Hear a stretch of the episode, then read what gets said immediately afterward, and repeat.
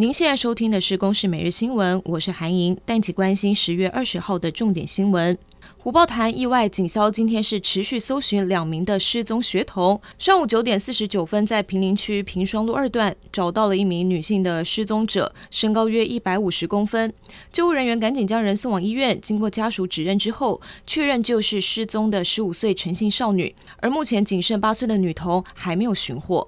高雄盐埕区城中城大楼火警造成四十六人死亡，四十一人轻重伤。二十号，高市府协助罹难者办理了佛道教的头七法会。目前各界捐赠的善款共有六千五百六十一笔，一亿五千一百六十八万元。对于高雄市议会国民党团提出要成立城中城议会专案调查小组，高雄市长陈其迈表示说，所有的责难他都会承担。绿内部的县民案延烧，民进党前主席施明德证实，创党主席江鹏坚是调查员训练班出身，曾经监视他的哥哥施明正。不过驻日代表谢长廷以及江鹏坚太太都在脸书澄清，这并非事实。总统蔡英文则在民进党中常会指出，转型正义真正的用意并非清算斗争，应该要团结起来，绝不能够让威权遗绪刻意扭转转型正义的实质意义以及重要性。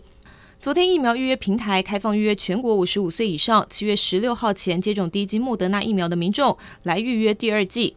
台中市是有许多民众反映预约不到，经过调查发现是六十五岁以上已经造册的长者也进来抢占名额的缘故。台中市卫生局紧急宣布，五十五到六十四岁预约不到的民众，可以在二十二号跟二十七号下午持证件跟黄卡来到快打站接种。美国德州一架私人飞机载运了二十一人，原定是要从休斯顿起飞，准备前往波士顿看美国职棒大联盟的季后赛，不料却在起飞过程偏离的轨道坠毁。还好机上二十一人是奇迹生还，仅有两个人因为轻伤送医治疗。以上由公视新闻制作，谢谢您的收听。